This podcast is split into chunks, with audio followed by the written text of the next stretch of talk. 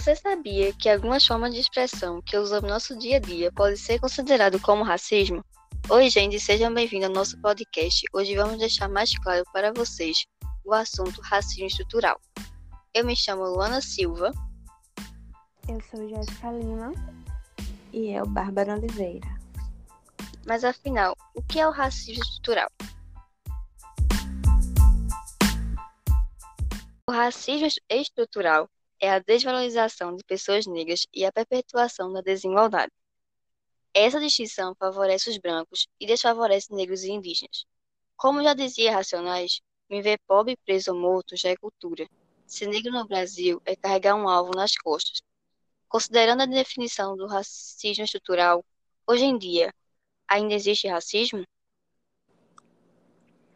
Olha, apesar de haver nos dias de hoje um certo negacionismo de que no Brasil não existe racismo, pelo menos não mais, é muito claro que esse tipo de pensamento é infundado e proveniente de pessoas que vivem em suas próprias bolhas sociais e não se importam ou simplesmente não se interessam com o que acontece fora delas.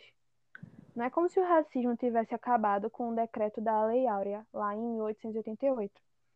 Não é o tipo de coisa que se acaba do dia para a noite e o Brasil é só mais uma prova das consequências do que um sistema escravocrata pode deixar. O racismo está entranhado em muitos aspectos sociais e até mesmo culturais, e por isso ele é estrutural. É, por mais que as leis garantam a igualdade entre os povos, o racismo é um processo histórico que modela a sociedade até hoje e uma prova disso é o contraste explícito entre o perfil da população brasileira e sua representatividade no Congresso. Enquanto a maior parte dos habitantes é negro, quase todos os parlamentares são brancos. Outro dado bem relevante da violência contra a população negra é que a cada 23 minutos um jovem negro é assassinado no Brasil. Mas antes de entrarmos mais a fundo nesse ponto de violência contra a população negra, é, vocês acham que o racismo é mesmo jogado para debaixo do tapete? Com certeza, todos os dias. Um exemplo bem prático disso que eu posso dar é algum caso que aconteceu em 2016, o caso do jovem Rafael Braga, lá no Rio de Janeiro.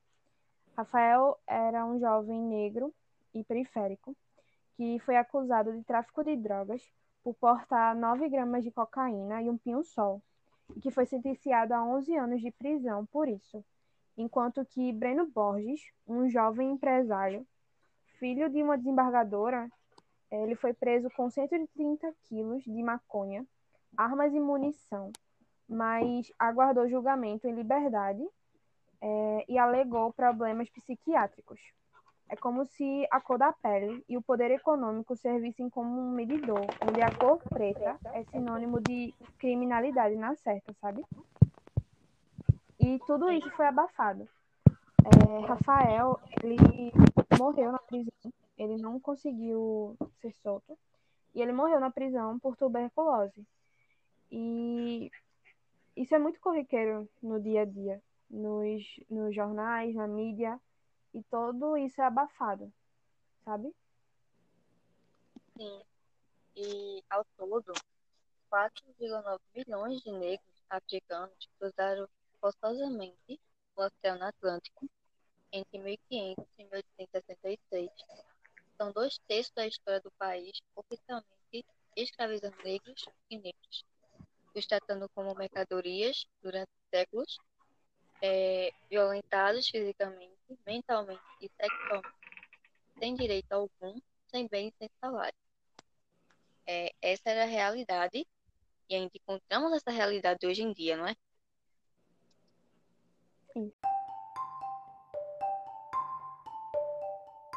A historiadora é, pela Universidade de São Paulo, Suzane Jardim, é, falou uma coisa bem interessante sobre esse encerramento do, da escravatura e o abandono dos mesmos. Que após a libertação formal dos escravos, não foi desenhado nada, qualquer tipo de ajuda governamental para incluir esses novos cidadãos da sociedade. Mas, no entanto, em 1890, o país apresentava seu hino à proclamação da República, que trazia a seguinte letra: Nós nem cremos que escravos outrora tenha havido em tão pobre país. Hoje, o rumo do lampejo da aurora acha irmãos, não tiranos hostis. É, eu achei um pouco, um pouco não, bastante irônico, né? Um pouco assim, passar pano, como se nada tivesse acontecido. A discussão sobre qual seria o papel do negro na formação do Brasil se intensificou a partir daí, né? É, a democracia racial vai ser amplamente discutida tanto por negros, que a compreendia como um ideal a ser alcançado, quanto pelos brancos, que já encaravam isso como uma realidade estabelecida. É, e isso acabou. E esse foi o caminho que criamos para o entendimento que o Brasil não é racista.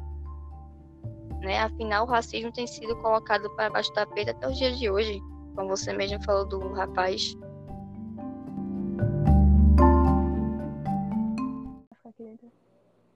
É, por mais que o debate e o combate tenham evoluído, é muito importante ainda falar sobre isso hoje em dia.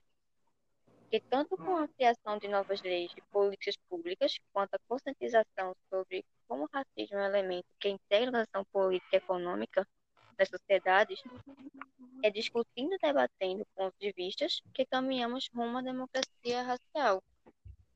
Um exemplo são as manifestações que aconteceram no fim de maio de 2020, após a morte de João Pedro, né, no Rio, e George Floyd nos Estados Unidos, assim como no caso mais recente, que veio a público, quando o jogador Neymar, do PSG, acusou Alves Gonçalves, do adversário olímpico, de tê-lo chamado de macaco.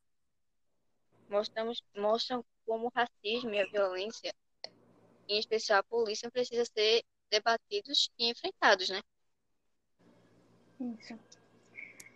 E o caso do garoto Miguel aqui em Recife também, é só mais um exemplo de que o racismo ele não só ataca diretamente, como também indiretamente.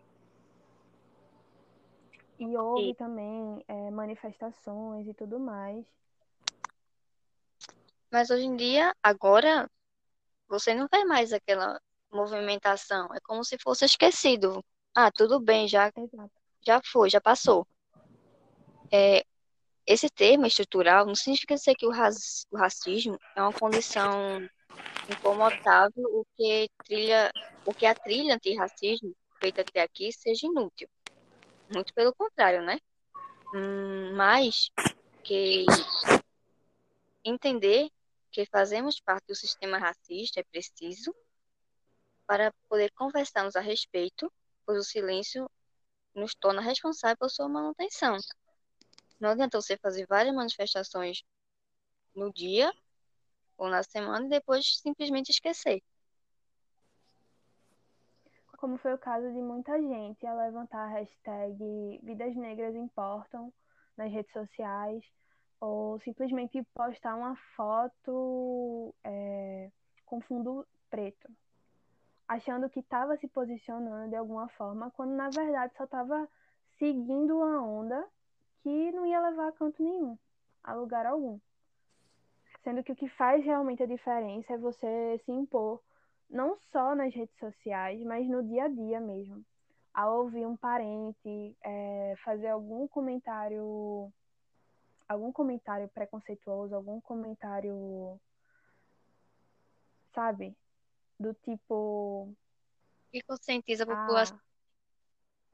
Ah, isso, que conscientize de verdade as pessoas.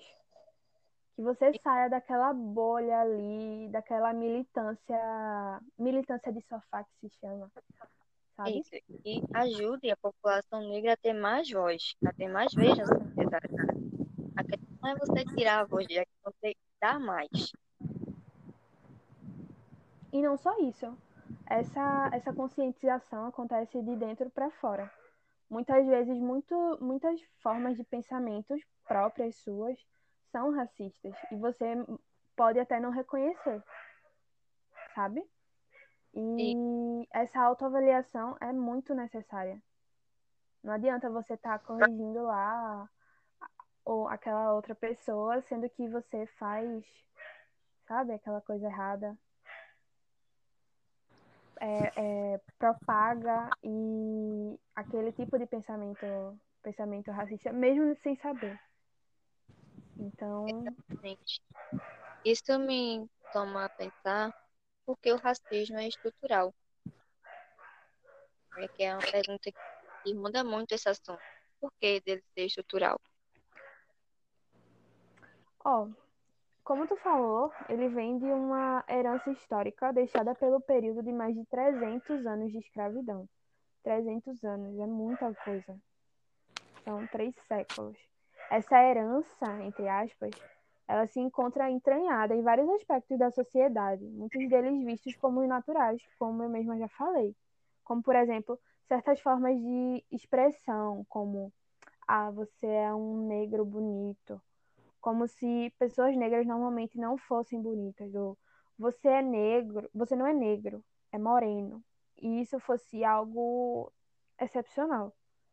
É, uma matéria publicada na revista FAPESP, é, intitulada como O Mito da Preguiça Baiana, Trabalho e Racismo, a Invenção da Indolência, é, baseada numa tese de doutorado, que denuncia o racismo presente na expressão estereotipada é, todo baiano é preguiçoso, só evidencia ainda mais o quanto a população negra é atacada de modo bastante banal.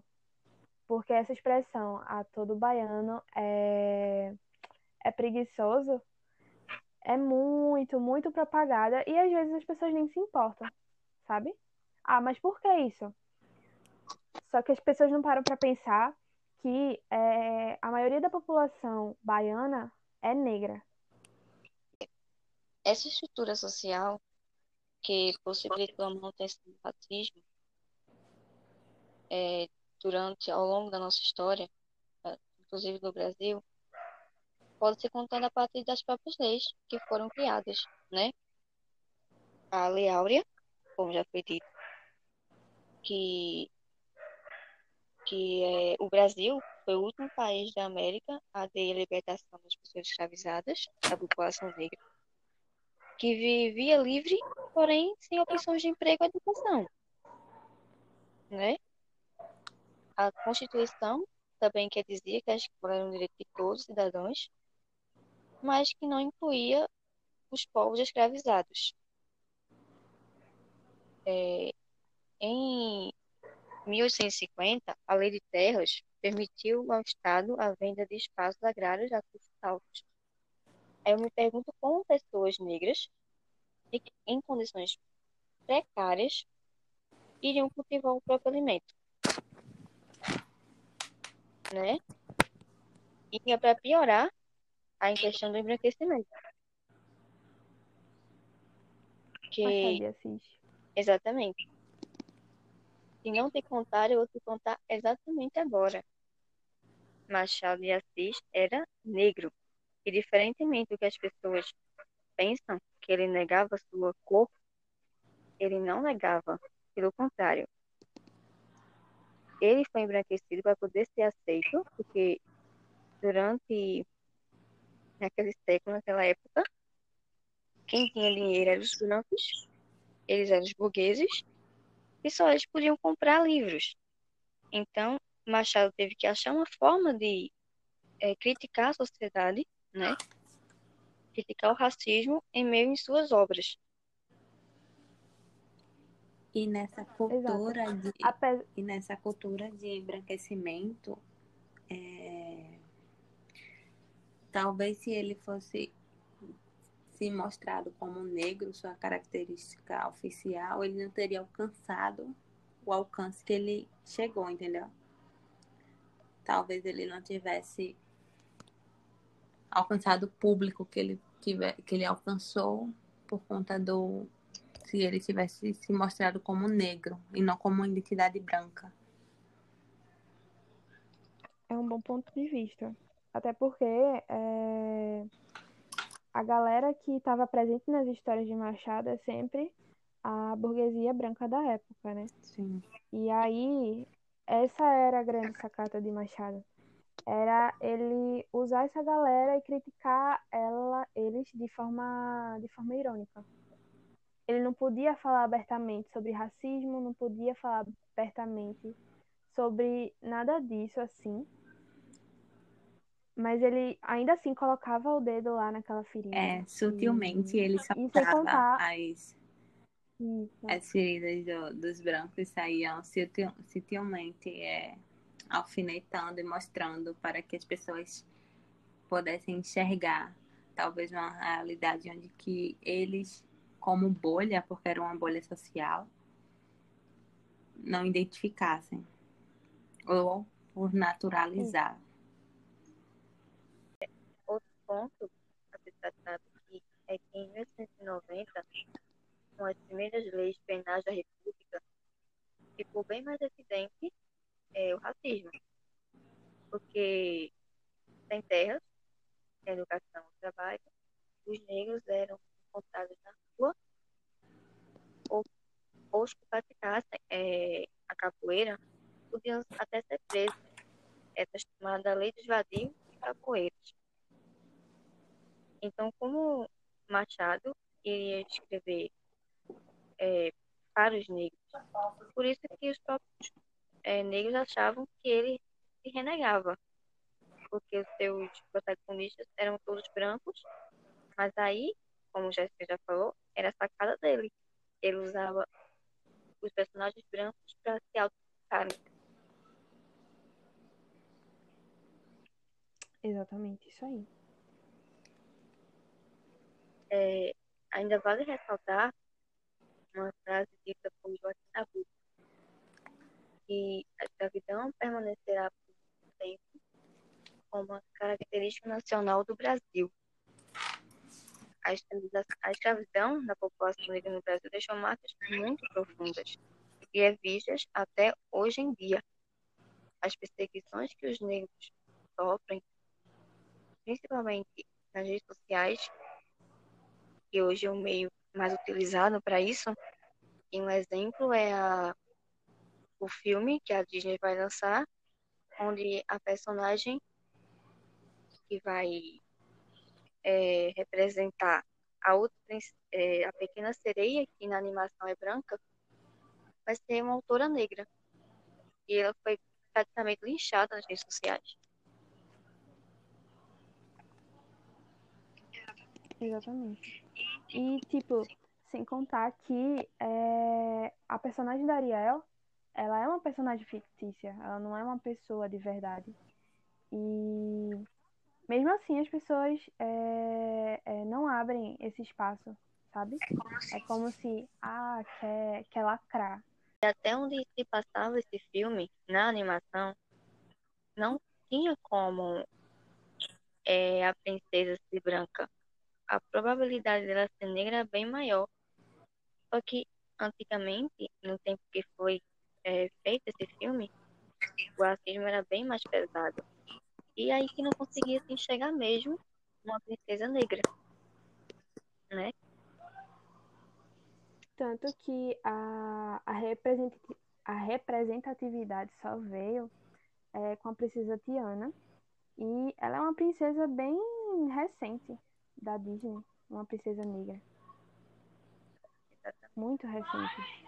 É, outro, outro ponto de- dessa representatividade é o filme do Pantera Negra, né? O primeiro super-herói negro das telonas que que causou um grande, uma grande repercussão e um, um bom acolhimento pelo público negro, obviamente.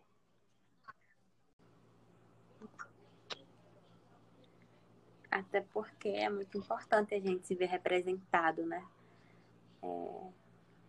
E é pequenos espaços que os negros ocupam, tanto nos cinemas, tanto nos, nos cargos políticos, tanto nos diversos. Então, é aquilo é onde a gente queria a participação deles em maiores espaços.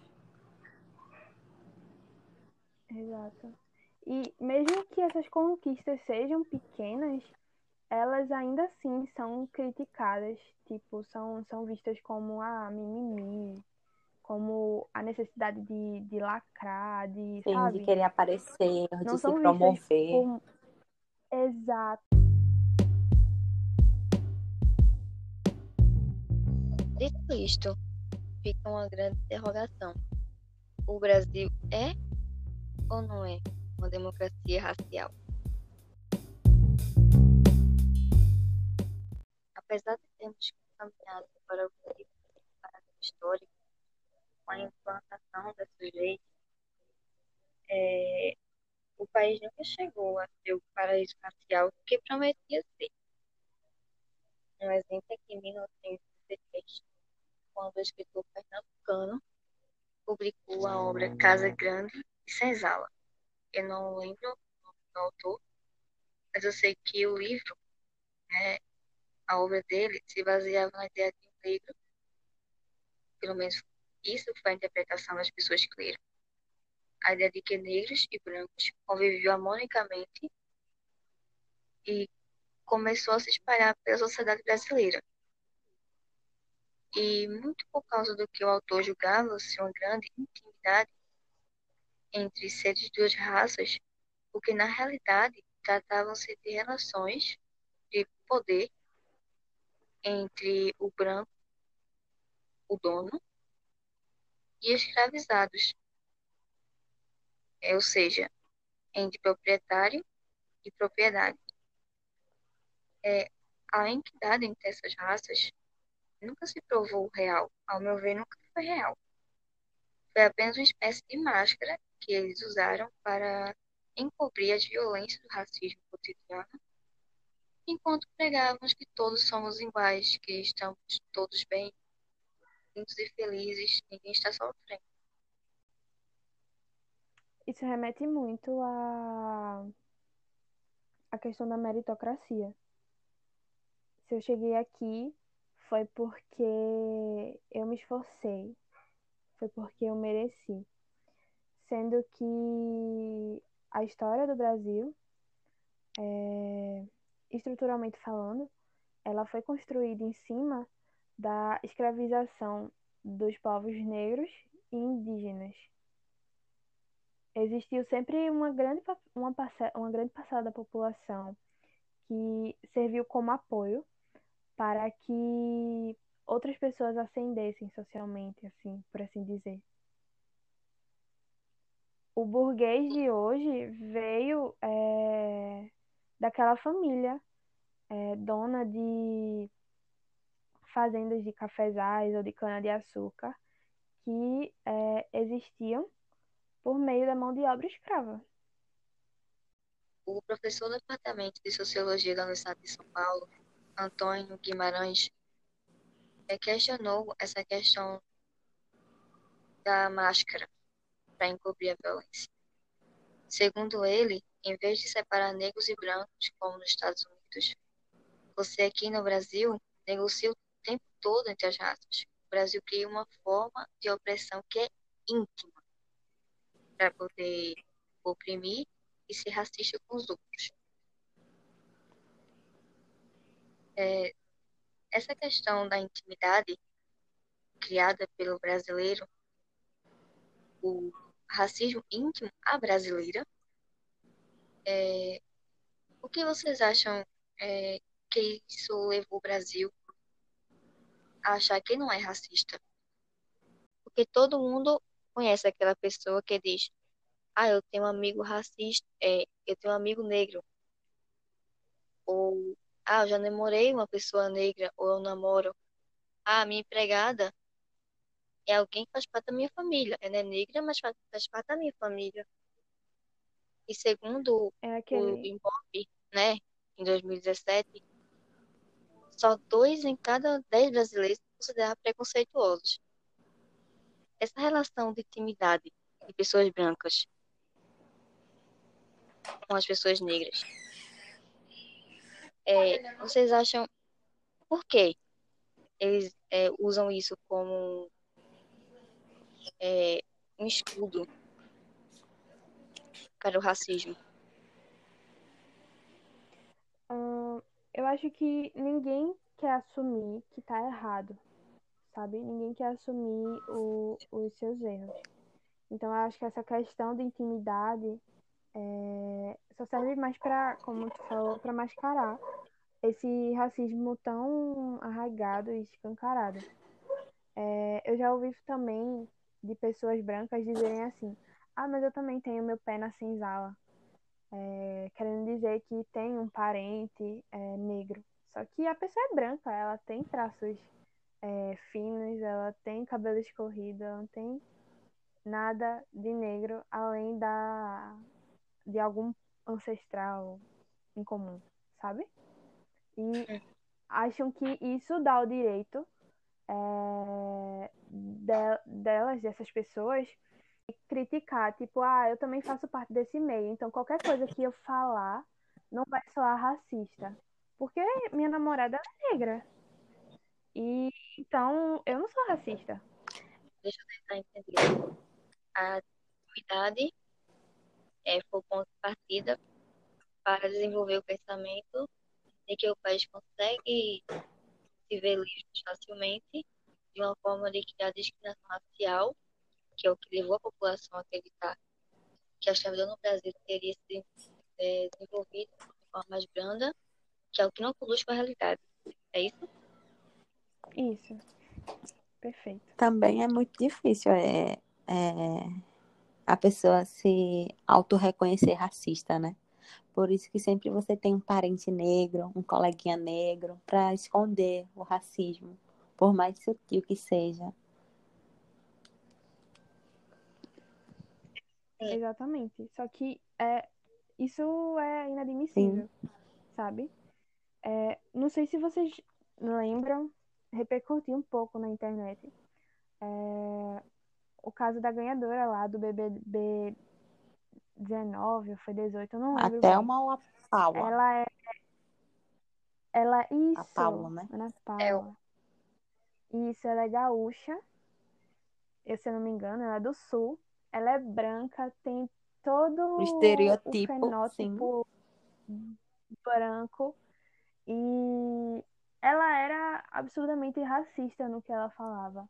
Em várias falas dela durante o programa que eu particularmente não acompanhei, mas é, sempre causava certa polêmica na internet.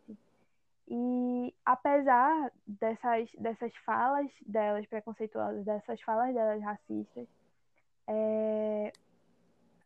ela foi ganhadora do programa, sabe? Isso gerou fama para ela.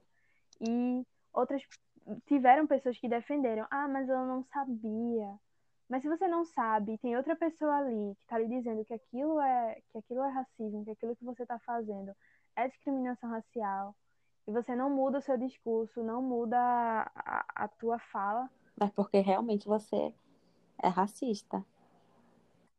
É exato. E justamente, se eu não me engano, foi ela que falou isso, de ter um pé na senzala, de que tinha um avô negro, um bisavô negro.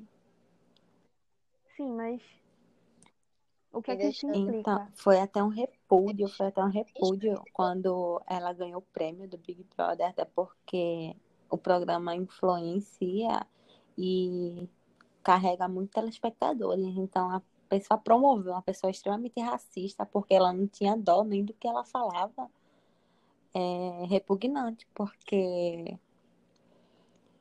não era algo que era que ela falava sutilmente, entendeu? Ofendendo. Não, ela falava em uma grande escala, atingindo realmente um certo Exato. povo. E o pessoal ainda elegeu como campeã. Então, é, é o reflexo da sociedade da gente. Sim. Exatamente. É, enfim, a hipocrisia. E deixando bem claro que racismo é crime. E ela foi extremamente racista e foi acolhida normalmente? Porque o racismo se tornou crime desde 1989. É, é, ina, é inafiançável e imprescritível, com pena de reclusão até cinco anos. E ela não foi punida por nada. Passaram totalmente pano tudo que ela falou. Exatamente. E essa, a criação dessa lei, a Lei KO, de 89, ela tem um espaçamento muito grande do fim da, da, da abolição da escravatura. A abolição da escravatura aconteceu em 1888 e a lei de criminalização é, de crimes é, raciais só veio em 1989. Já faz 30 anos que essa lei está aí em voga. Então, meu avô, meu avô, ele, é negro e ele tem 72 anos. Ele viveu 42 anos da vida dele sem essa lei. E o, a quantidade de coisas que ele deixou passar, sabe? Sem contar que eu acredito que ele nem saiba da existência dessa lei. Tanto ele como várias outras pessoas da, da- que fazem parte da população negra, sabe? Não têm a Eu- consciência da existência dessa lei e, e sofrem é, episódios de discriminação e deixam passar por achar que aquilo é muito pequeno ou que não vale a pena ou que não tem é, uma lei que é, o proteja. Sim, e o meu avô só ficou sabendo que o racismo é crime, porque ele é negro, quando eu falei pra ele. Então, essa questão é muito séria também, né? Porque muitas pessoas ainda não sabem disso. É aquela questão que a lei, será que essa lei é suficiente para resolver o problema do racismo? Com certeza não. Não. É, até os dias atuais, né? Há vários crimes que, no fundo, são de, de, de cunho racista, ganham outros, outros nomes. A gente vê pela taxa de mortalidade de negro, né? Que é um absurdo. É, Teve também o caso do, não sei se vocês lembram, repercutiu bastante, do 89 tiros no carro do cara que foi assassinado por conta de carregar um guarda-chuva e ser comparado com um fuzil. E todos tinham algo em comum, que era a cor, ser negro. Segundo a plataforma política, são 63 mortes por dia, que totalizam 23 mil vidas negras perdidas pela violência letal por ano. Exemplos: João Pedro Matos, 14 anos, no dia 18 de maio de 2020. A criança foi morta por tiros dentro de sua própria casa enquanto brincava com seus filhos. É, Cauê Ribeiro, 12 anos, assassinado no dia 8 de setembro de 2019 por uma bala na cabeça quando subiu o morro com um amigo. A gente se pergunta o que essas mortes têm em comum. São crianças pobres, negras e moradoras da periferia. Tragédias que ainda não são consideradas, que ainda são consideradas por terceiros como acidentes, mas que na verdade deveria ser citada como assassinato. O Brasil persiste com a prática de assassinato de crianças, jovens e adultos da comunidade negra. É, em termos de democracia, é necessário o mínimo do mínimo, pelo menos. E estamos num período em que o termo mercado vale mais do que o termo vida, sem menor constrangimento. Eles estão aí se importando muito pouco com quem morre, principalmente se for negro. Até nas matérias de tráfico, né? Que, que branco faz delivery de droga e negro trafica. É, Isso. é, essa coisa seletiva, que por mais que seja sutil, é predominante na, na nossa sociedade brasileira. Por mais que não seja escancarado, é essas coisas que a gente vai pegando no pulo. Porque eles não querem se declarar racistas. Exato. Na verdade, é tão escancarado, só que é uma passação de pano tão grande em cima da, é, dessas coisas que as pessoas aceitam como natural. É, já traz pro próximo, né? Já traz pro próximo da gente, é comum. O caso do Miguel só não foi, só não foi solucionado ainda por conta que não foi o filho da empregada, né? Não foi o filho da patroa, né? Foi o filho da empregada. Então, aquilo, as providências ter, é, teriam sido tomadas se fosse o caso inverso, se fosse irresponsabilidade da empregada diante do filho da patroa, né? É um tipo de justiça Sim. seletiva. É, dois pesos, duas medidas, justiça para um e para outros não.